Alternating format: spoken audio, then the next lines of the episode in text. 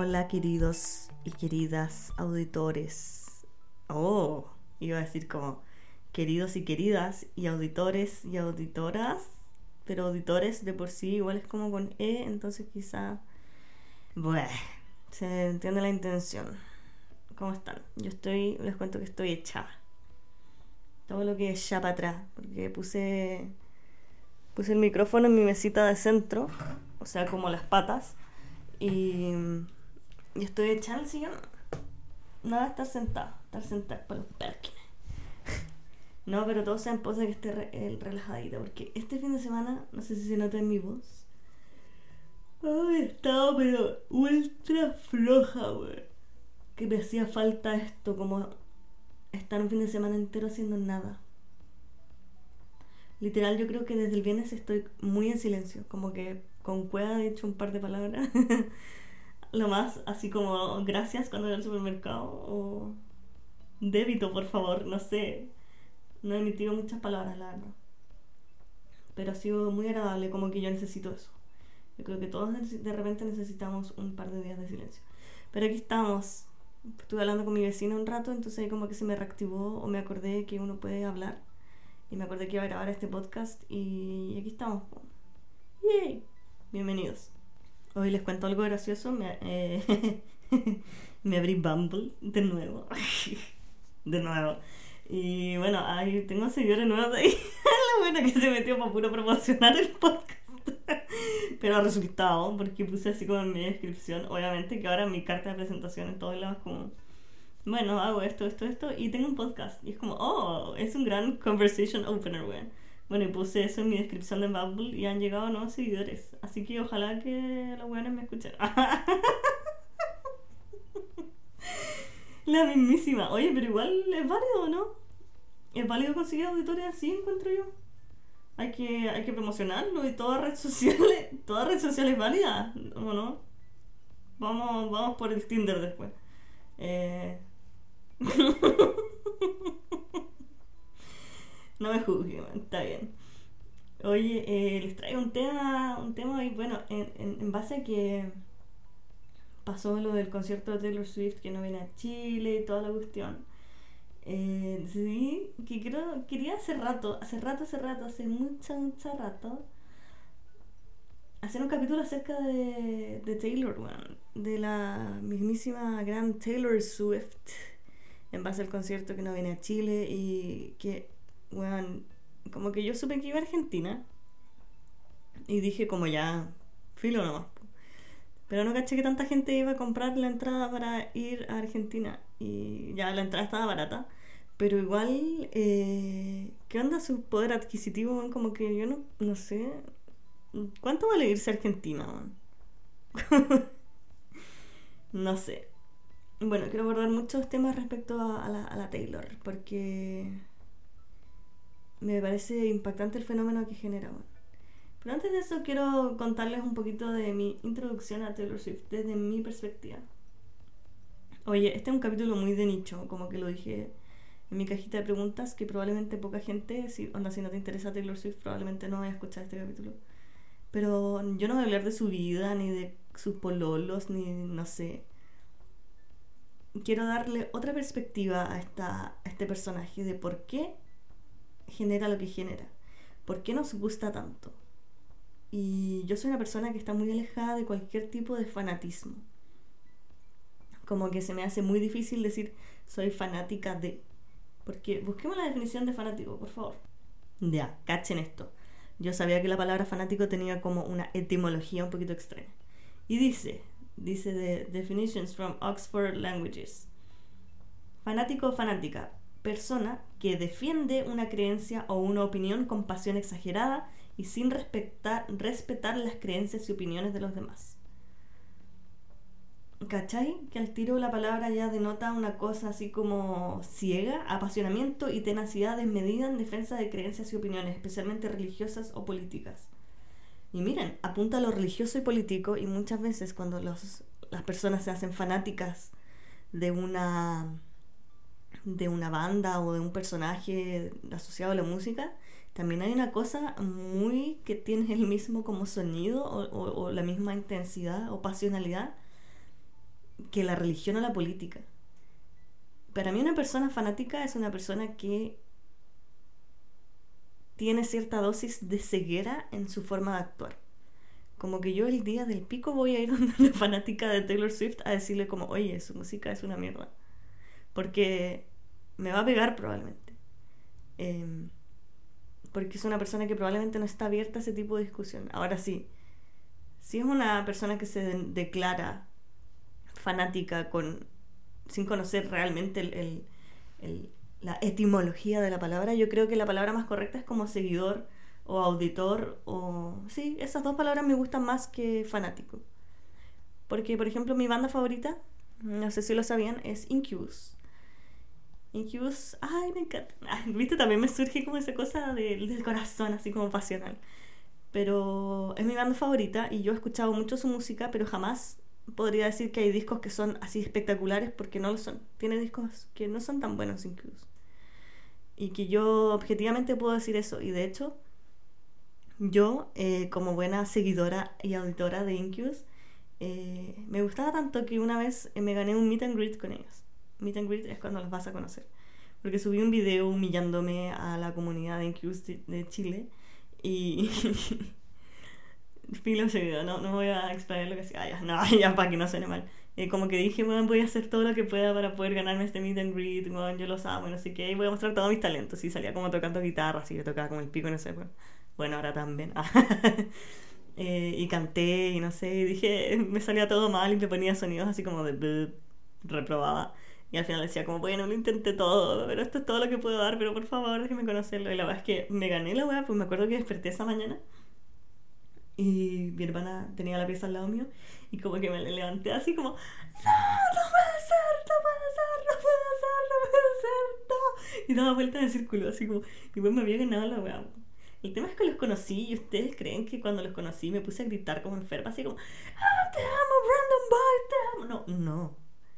Me encantó que toda la gente que se ganó ese meet and greet era gente como muy centrada, como, como realmente yo creo que esas personas eran auditoras de Incubus o de verdad tenían un, un, nivel de control propio muy bacán porque fue de verdad como juntarse con unos amigos. Y yo me acuerdo que a Mike Eisinger, que es el guitarrista, le dije como, hi Mike, you're awesome. Así como, bueno, eres bacán. Y él me dijo como, no, you're awesome. Y yo como, ah, poncha tu madre, que me va bacán. Oh, dije, poncha tu madre. Oh, qué buen insulto. Eres un poncha tu madre. bueno, y eso, quería como hacer esa pequeña intro de diferenciación para mí, o de qué es para mí eh, o de cómo uno debiese vivir la música o los artistas. Yo creo que siempre debiese ser desde un espacio de ser un seguidor y auditor y vivirlo con cierta pasionalidad, pero nunca, bueno, no es que esté en contra, pero ¿saben? que saben que me imagino cuando escucho fanáticos y que es una imagen que todos conocemos, como esta persona sulfurada, así como roja, gritando que se desmaya, pues ni siquiera puede ver el concierto porque se desmaya o que no sé, casi que tiene como fotos de esas personas en sus paredes, así como un, altar. Yo igual he tenido fotos, o sea, como pósters de mi artista favorito en mi, en mi pared cuando era un adolescente. Pero entienden a lo que me refiero, ¿no? Como cuando esa cosa se vuelve media ciega o irracional. Como por ejemplo, hay como gente que está acampando desde ya en Argentina para el concierto de Taylor Swift que es en noviembre. Noviembre me estáis hueveando, o sea, eso es fanatismo, ¿cachai? Encuentro que es algo que no debiese ser muy celebrado, lo encuentro un poquito loco, ¿para qué andar con cosas?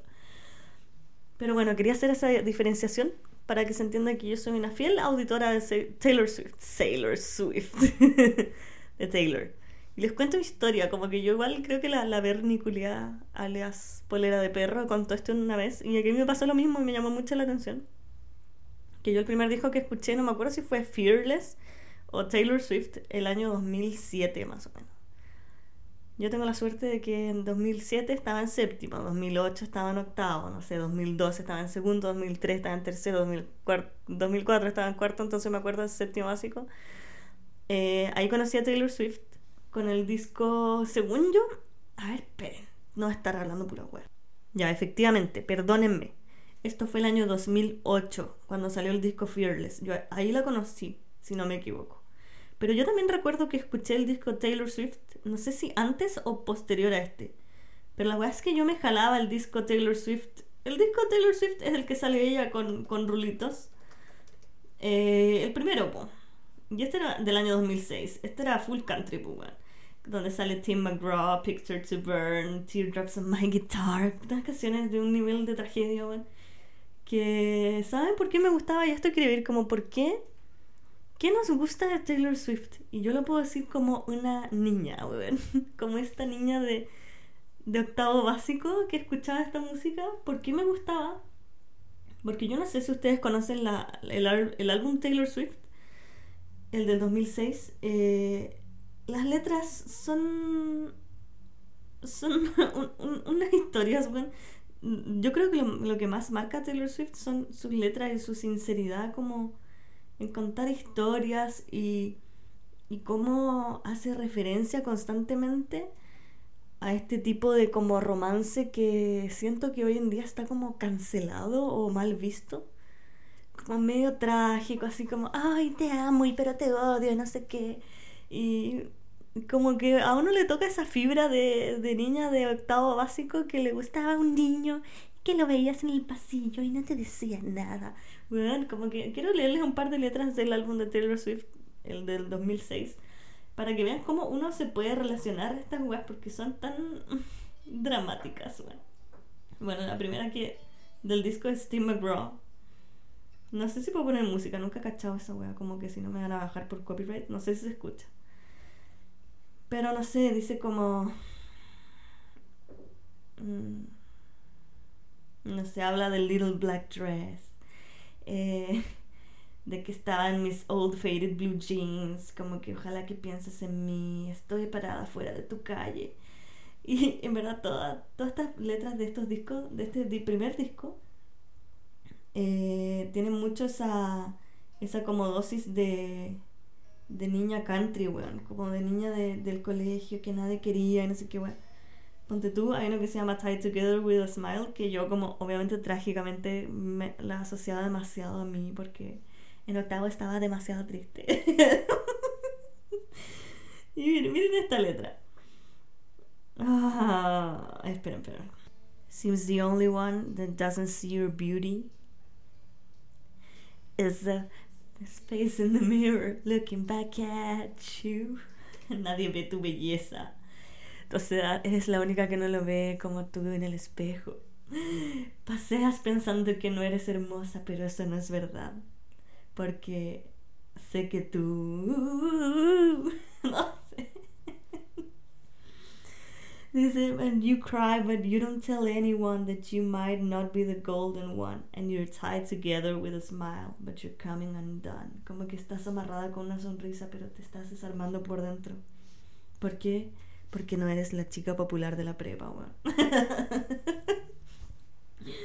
la verdad es que este disco, como les digo, era del 2006. Y claro, me pasa a mí que yo crecí con esto. Crecí en todas mis etapas de adolescente. Después salió Fearless y ya como que estaba un poquito más madura la Taylor. Y estaba la canción, por ejemplo, 15, que ya no tenía 15, o sí. A ver, en primero medio, ¿qué edad tiene uno en primero medio? Calculando. Claro, pues, yo tenía 15 en, en primero medio y escuchaba 15. Este ya es el disco eh, Fearless, creo que es del 2000, sí, 2008. Y la letra es preciosa, porque dice, no sé, como que hace mucho sentido las etapas que uno vive en, las... que fue muy preciso en mi caso con todas las épocas que estaba viviendo, ¿cachai? Y 50 dice cuando, que cuando tienes 15 y alguien te dice que te ama, tú les vas a creer y cuando tienes 15 sientes como que no tienes nada que resolver. Oh. This is life before you know who you're gonna be. I didn't know it at 15. Dice, te sientas al lado en clases, al lado, o sea, con la chica de pelo rojo que se llama Abigail, que es su mejor amiga. Y después son mejores amigas y después se ríen de las otras niñas que creen que son tan geniales, pero nos vamos a ir de aquí apenas podamos. Y después estás en tu primera cita y tiene un auto y sientes como que estás volando. y tu mamá te está esperando y tú piensas que él es the one. y estás bailando en tu pieza cuando se acaba la noche. Bueno, ¿quién no vivió esa escena a los 15? Vaya, no sé si lo del auto. Pero no sé, que te gustaba como un weón y te miraba y tú eras como, oh my god, he's the one. y amo porque Taylor sí es delusional, weón. Taylor desde chica es muy delusional para su weá. Y me encanta, me encanta que podamos eh, conectar con esa... Ahora yo escucho Fearless y conecto con esa flow de 15 años. Y que creo que en, en muchas o muchos de nosotros no ha muerto, weón. ¿Acaso no todos tenemos un poquito de eso de hopeless romantic y de love story como de, de la letra love story me refiero? ¿Acaso eso yo creo que todos tenemos esa chispita todavía en nuestro corazón. Además, aparte de que ya, no sé, yo tengo 29 años y he pasado por muchas cosas y de repente como que pierdo la esperanza en estas weas, pero después vuelvo a escuchar Taylor Swift eh, de, sus, de sus amores, de sus rupturas. Y creo que ella romantiza un poquito esas cosas y, es bonito, bueno. Oye, quiero hacer una detención en este disco eh, en Love Story, que, bueno, aquí en Spotify es de las que tienen más, eh, la, la, más escuchada. Yo sé que es de las más escuchadas, como que se sabe que, que es de las más famosas. Y de este disco también es You Belong With Me. Y Love Story, como que yo sé que todos la conocen. Pero, bueno, o sea. Ya la idea del matrimonio hoy en día está demasiado como cancelada, weón. Y esta historia es como una historia, o sea, un, un, relato de, de un weón, o sea, como Romeo y Juliet, weón. Que es un amor que no tiene sentido y es demasiado intenso y demasiado prohibido, no sé qué weón. Y es muy gracioso que diga como he nails to the ground and pull out a ring and said. Y de hecho ahora eso es como un, un reel de TikTok y salen como gente pidiéndole matrimonio todavía con esta canción, weón. Y qué lindo, no sé, a mí me encanta esa, toda esta historia todavía. Como que hoy en día eh, todo este concepto de romance, de hecho, si uno se pone a escuchar como letras de canciones de los 90 o de los 80, siento que tienen este mismo ingrediente de como este amor irracional o delusional o muy intenso o muy loco. Hoy en día como que cuando uno le gusta a alguien siempre va como con un freno o, o con mucho control. Aquí, no sé, Taylor como que vomita todas estas emociones y, es muy transparente respecto a eso. Hoy en día como que es muy raro y de hecho siempre se tacha como de intenso de loco si alguien es como muy expresivo con sus formas de demostrar el amor. Que, o sea, o amor o que te guste alguien, no sé. O incluso no solo eso, pero también las rupturas. Como que lo mejor visto cuando alguien termina con alguien es que, no sé, empiece una healing journey y se ponga a ir al gimnasio y no hable nada al respecto pero qué bonito es que cuando todas esas emociones se, se sacan y se transforman a, a, poesía, a palabras, a canciones, a música, eso, eso encuentro lo que, que es lo que es lo que más me gusta de Taylor. Y que lo hace en, en sus primeros discos de una manera súper... Eh, no quiero insultarla, pero muy, muy infantil para sus letras. Es muy de relato, es muy de historia.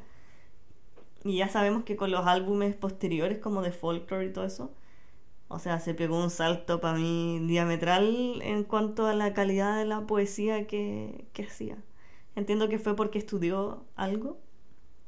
Aquí, para que se den cuenta que yo en realidad no tengo la menor idea de los pololos de Taylor Swift, eh, de la vida de Taylor Swift, ni de las cosas que estudió. Como que no me podría declarar fanática porque no tengo idea. De hecho, yo dejé de seguirla mucho tiempo. La escuché el, 2000, el 2008, como les decía, y después sacó más discos que son, en, déjeme ver. Ya, claro, después sacó el Speak Now el 2010 y yo me acuerdo que este lo escuchaba mucho mi hermana, pero yo como que no, no lo pesqué mucho ya este disco. O sea, muy poco me gustaba Back to December, Dear John, eh, Enchanted, Better Than Revenge. Better Than Revenge. Esta canción estaría funadísima ahora como que bueno, habla de... Bueno, si Taylor tiene letras muy funadas como eh, Picture to Burn, por ejemplo, que decía eh, So go tell your friends that I'm obsessive and crazy, that's fine, I tell mine that you're gay. como dile a tus amigos que estoy loca y soy obsesiva, yo les voy a decir que eres gay, weón. Concha tu madre, Taylor, ¿cómo decía eso, weón? Y ahora eh, eh, cambió la letra de esto. Es muy chistoso porque, como les digo, yo tuve una pausa de Taylor Swift y cuando volví a escuchar esa canción, ella no decía gay, pues, y fue como, ¿what? ¿Por qué cambiaste eso? Por una weá pésima. Como que es tu pasado, Taylor, afrontalo. Bueno, y Better Than Revenge habla de que se quiere vengar, básicamente. Y que se va a vengar de alguien y. Y habla como el pico de otra mujer, como Taylor. That's not very sororo de tu parte. Pero en fin, el disco Speak Now, a ello como que ya disminuyó mi nivel de audición. Ah, bueno, ya que también me gustaba mucho Last Kiss, obvio que muy dramático, y Mine, The Story of Us también. Y después de ese, ¿cuál seguía? Aquí yo ya me desconecté. Bueno, salió Red, que yo me acuerdo. No, aquí ya no la pesqué casi nada. All Too Well, apenas lo escuché.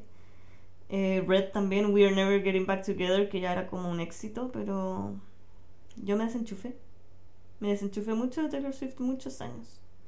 Y precisamente estos años fueron los que tuvo su mayor como éxito. Con We're, I, I Knew You Were Trouble, por ejemplo, o We're Never Getting Back Together. Eh, después con el 1989, con Shake It Off, Blank Space. Este fue Wildest Dreams. Aquí como que ya empecé a escucharla de nuevo. Y este fue su momento como de mayor éxito, según pero, pero, pero, al menos para mí, como que estoy hablando de mi perspectiva. Eh, estos para mí no son los mejores discos de Taylor. Son los más vendidos, pero no son ni cagando los que más me gustan.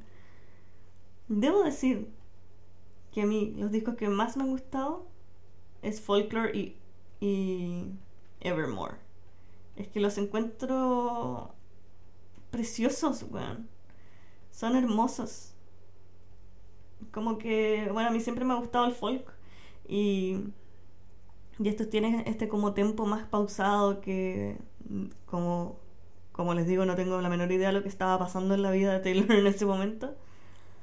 Pero también, al menos hoy, o, o, hace dos años, tres años, también logran conectar con lo que estaba pasando en la flow de ese momento. O incluso ahora, por ejemplo, The One, que habla como de las situationships, o August, que también habla de las situationships, o, o de ella ya en una relación y no sé, como que me pasa que Taylor es en paralelo en todas las etapas de mi vida. Y para toda canción, o sea, para toda situación amorosa que vivió, Taylor tiene una canción. Hasta tiene canciones como para los infieles, weón, como Illicit Affairs, weón, what the fuck. Y es preciosa esa canción, me encanta. Bueno, y otra que me gusta mucho es Right Where You Left Me, que es de Evermore. Yo creo que es de mis favoritas. La recomiendo. Oh, como que quiero escuchar música ahora. Oh, quiero escuchar a Taylor. Yo la he escuchado, pero de manera jalada estos últimos meses. Por lo mismo, porque me empiezo a aprender las letras, me aprendo la canción en guitarra y me encanta. En fin, eh, me acordé que una vez vi que alguien o varias veces le digo que Taylor es como tóxica. Yo no sé si ella realmente es tóxica o simplemente lo único que expresa son esas emociones como tan intensas que podrían llegar a ser eh, denominadas como tóxicas. Pero sí, pienso que sí, estoy de acuerdo que en general eh, me llama la atención que su vida o su música, no sé si su vida o es solo su música, pero revolotea o gira demasiado en torno a sus relaciones. Como, o no sé, quizá es su forma de expresarse ¿no?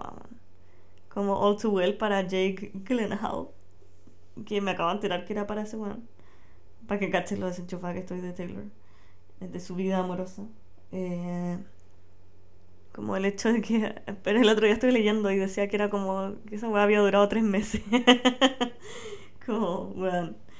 ¿Quién le hace la mansa canción con una versión extendida de 10 minutos a un weón con el que duró tres meses. Puede pasar, ¿cachai? Como que igual me gusta que le dé espacio a esas intensidades y esas emociones.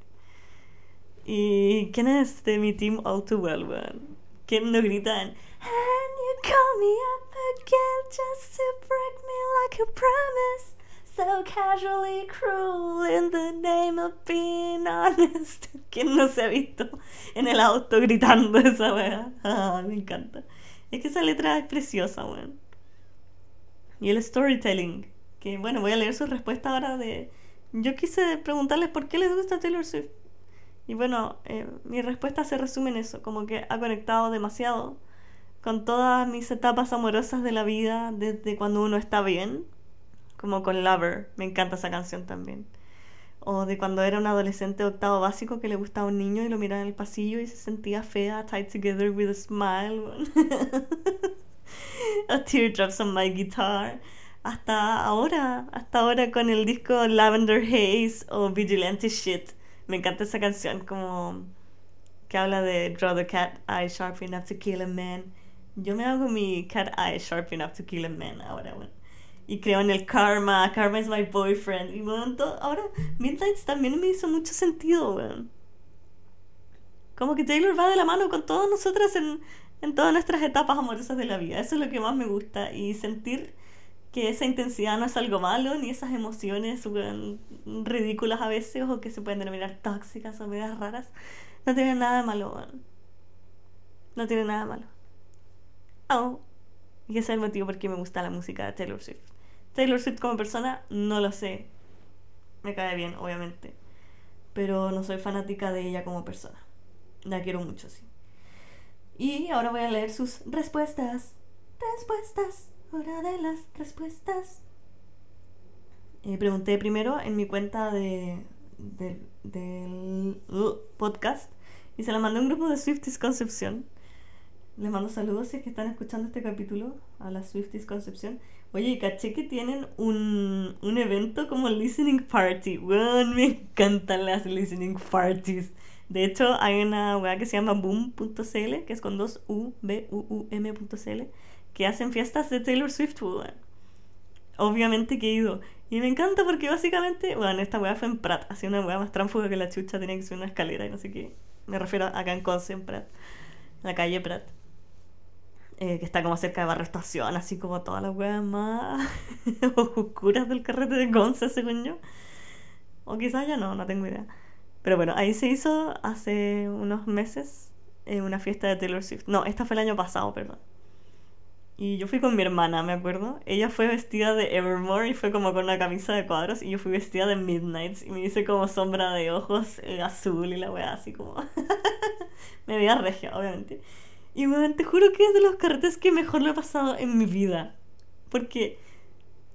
No sé, weón, como que todos así gritando las mismas weá.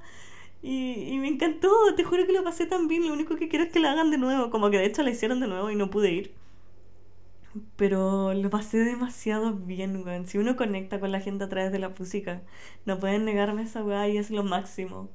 Y había mucha gente bacán, como muchas niñas. Y yo les decía, como, weón, yo escucho Taylor del 2008, soy old school, no sé qué. Ah, yo soy más fanática que tú. No, mentira. No, no era esa mi onda, pero se entiende. Eh, cuando haya otra, me la voy a publicar porque, bueno, qué weón más entretenida. Y te juro que hacen de Disney también. Deberían hacer de todo, weón como de todo tipo de música. Yo, como les dije, mi banda favorita es Incubus. Pero imagínate de mi otra banda favorita que es Radiohead. Imagínate una listening party de esa weá. Sería una mierda deprimente, weón. Pero me encanta porque se arma como un, un, un ambiente de, de conexión con todos, weón. Es como ir a misa la weá. en fin, voy a leer sus respuestas, amigos. Ahí siguen a las Swifties CCP. Yo ya me uní y voy a ir obviamente a la listening party. Espero no ser la buena más vieja de la wea porque me muero. Ah, pero sí, estoy, estoy, estoy pasadita ya. Respuestas. Una amiga nueva dice, ¿por qué le gusta Taylor Swift? Esa es la pregunta. Pura poesía, sus letras, cierto que sí, es pura poesía.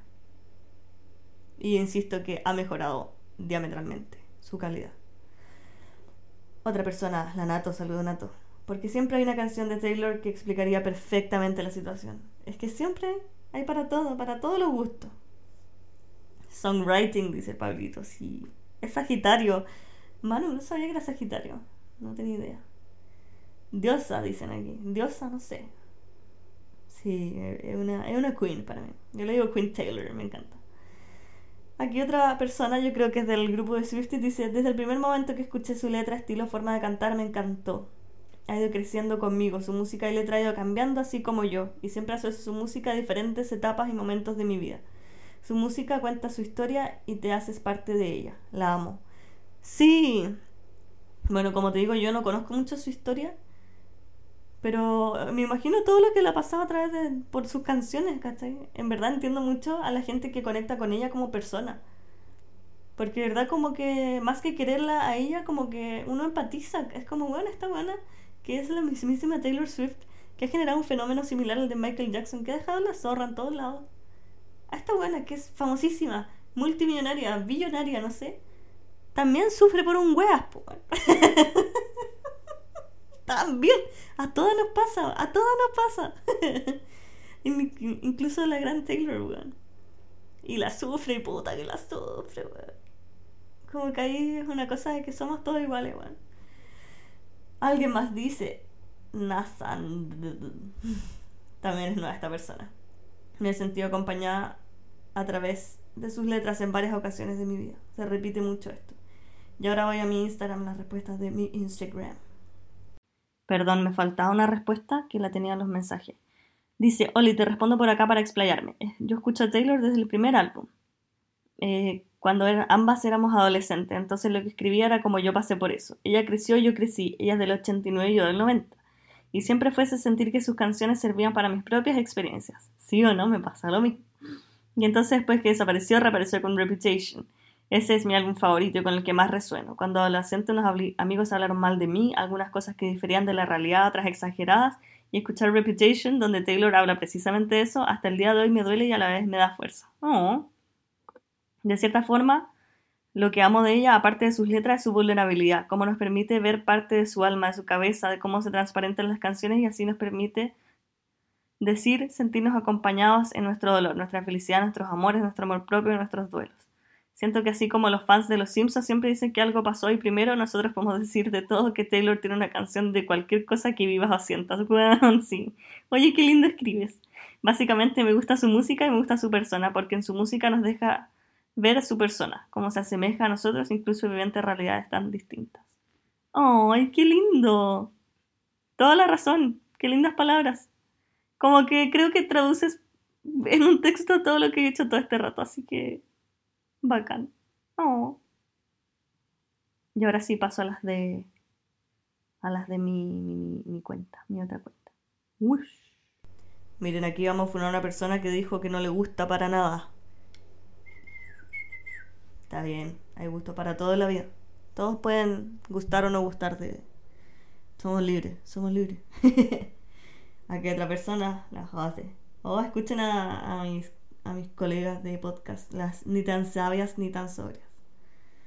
Eh, yo escuché mucho su podcast y, en parte me inspiraron a hacer el mío, así que vayan a escucharlo.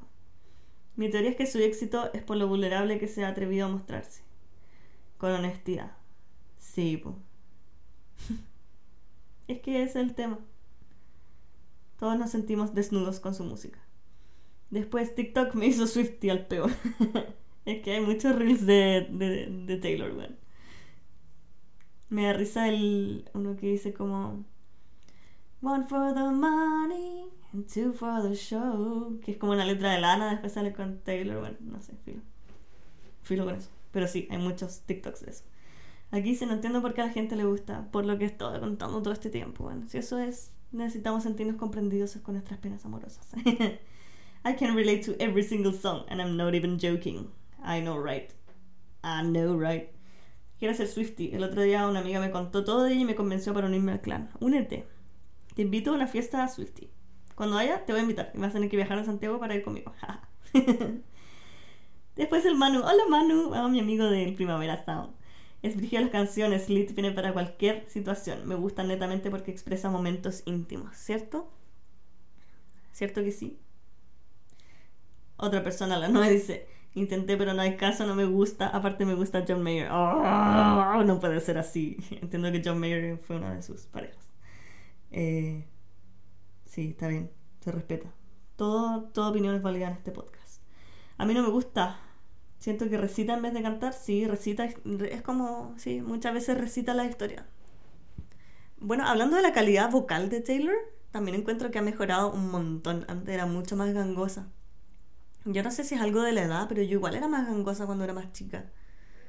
Bueno, puede ser porque me operé la nariz, pero bueno. ¿Por qué tengo que decirlo? No puedo quedarme callada respecto a eso. Eh, pero he escuchado sus discos antiguos o la versión como Taylor's version que hizo ahora. Y en general tiene la voz más grave. ¿Qué será? No lo sé. Su voz es como dulce, sí, es muy dulce. Es como Bob Dylan, pero industrial y desfigurado. Why? Why do you say that? Me gusta que es awkward y clumsy como yo. ¿Sí? ¿Es awkward y clumsy? I don't know. ¿Sabes que yo vi el documental que está en Netflix de Taylor? Y, y la encontré súper competitiva, así como que quería ganar y no sé qué. Por eso y muchas otras cosas, eh, no sé si la admiro tanto como persona. De hecho, ahí lo conocí un poquito más. Y sí, no, no sé si como persona. Eh, eso.